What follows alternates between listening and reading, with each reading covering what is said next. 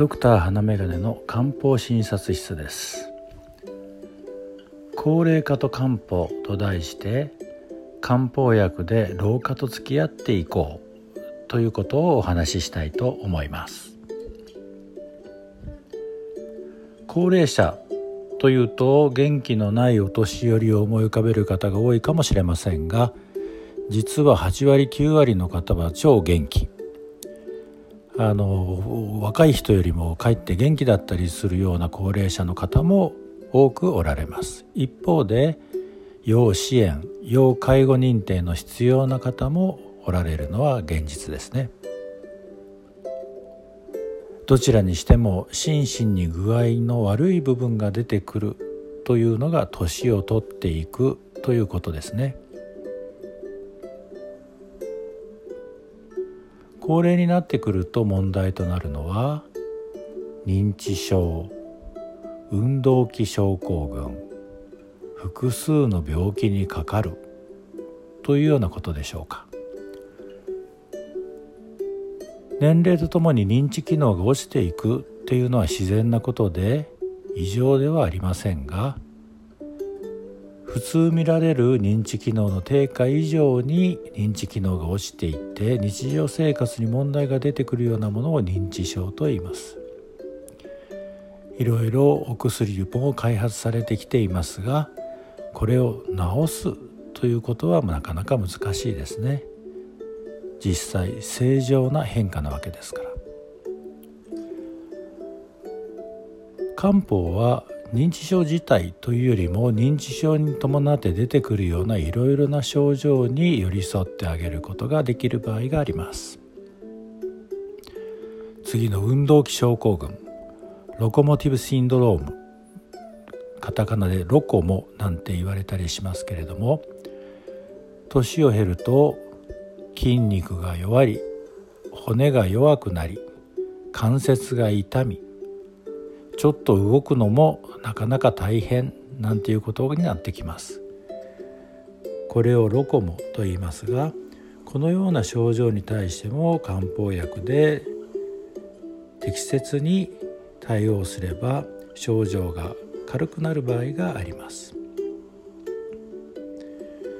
また年を取るとあちこちが傷んできて複数の病気を抱えているというような状態になることがあります。病気が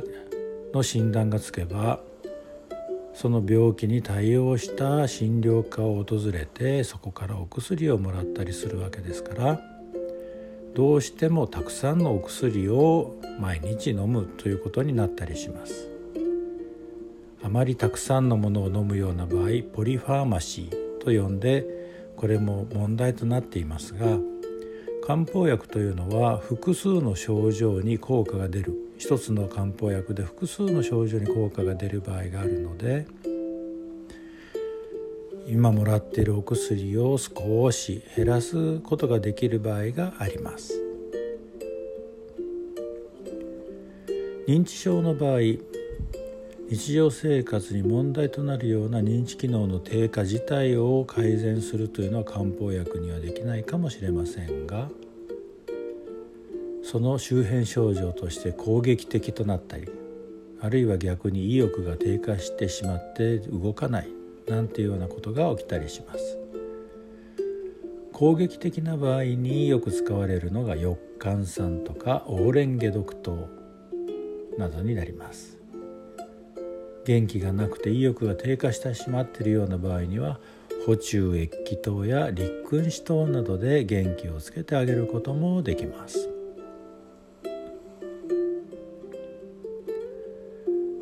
老化っていうのは自然な変化だとお話ししましたが漢方では老化のことを人居と呼びます。生まれた時に親からもらったあるいはもともと持っている元気生命エネルギーのことを先天の木と呼んだりしますがこの先天の木っていうのは人に蓄えられていると漢方では考えます。このエネルギーがうつろになってくる。人に蓄えられたエネルギーがうつろになってくるということで人居と呼んで老化に伴うさまざまな症状に対応してくれる。ような漢方薬が考え出されています。老化自体を逆方向に向けて若返らすというのは難しいかもしれませんが漢方薬は老化に寄り添いエネルギーの減少スピードを遅らせてあげるような効果があるように感じます。腎虚に対応する漢方処方として有名なのは八味地溶丸と五社腎気丸になります。例えば白内障と言われた。腰が痛んで下肢にしびれがある。耳鳴りが気になる。夜トイレに何回も起きる。なんていう症状があると眼科整形外科耳鼻科泌尿器科といろいろ回らないといけなくなりますがこれらの変化というのは腎虚と考えることもできこれに対して蜂蜜溶岩を処方するとこれらの複数の症状が軽くなったりすることがよく見られます。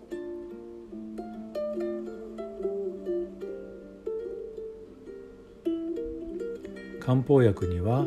加齢に伴う不調に寄り添ってくれる処方がいろいろあります。年かなと思ったらあるいは親がああ老けてきたなと感じたら漢方という選択肢があることをぜひ思い出してください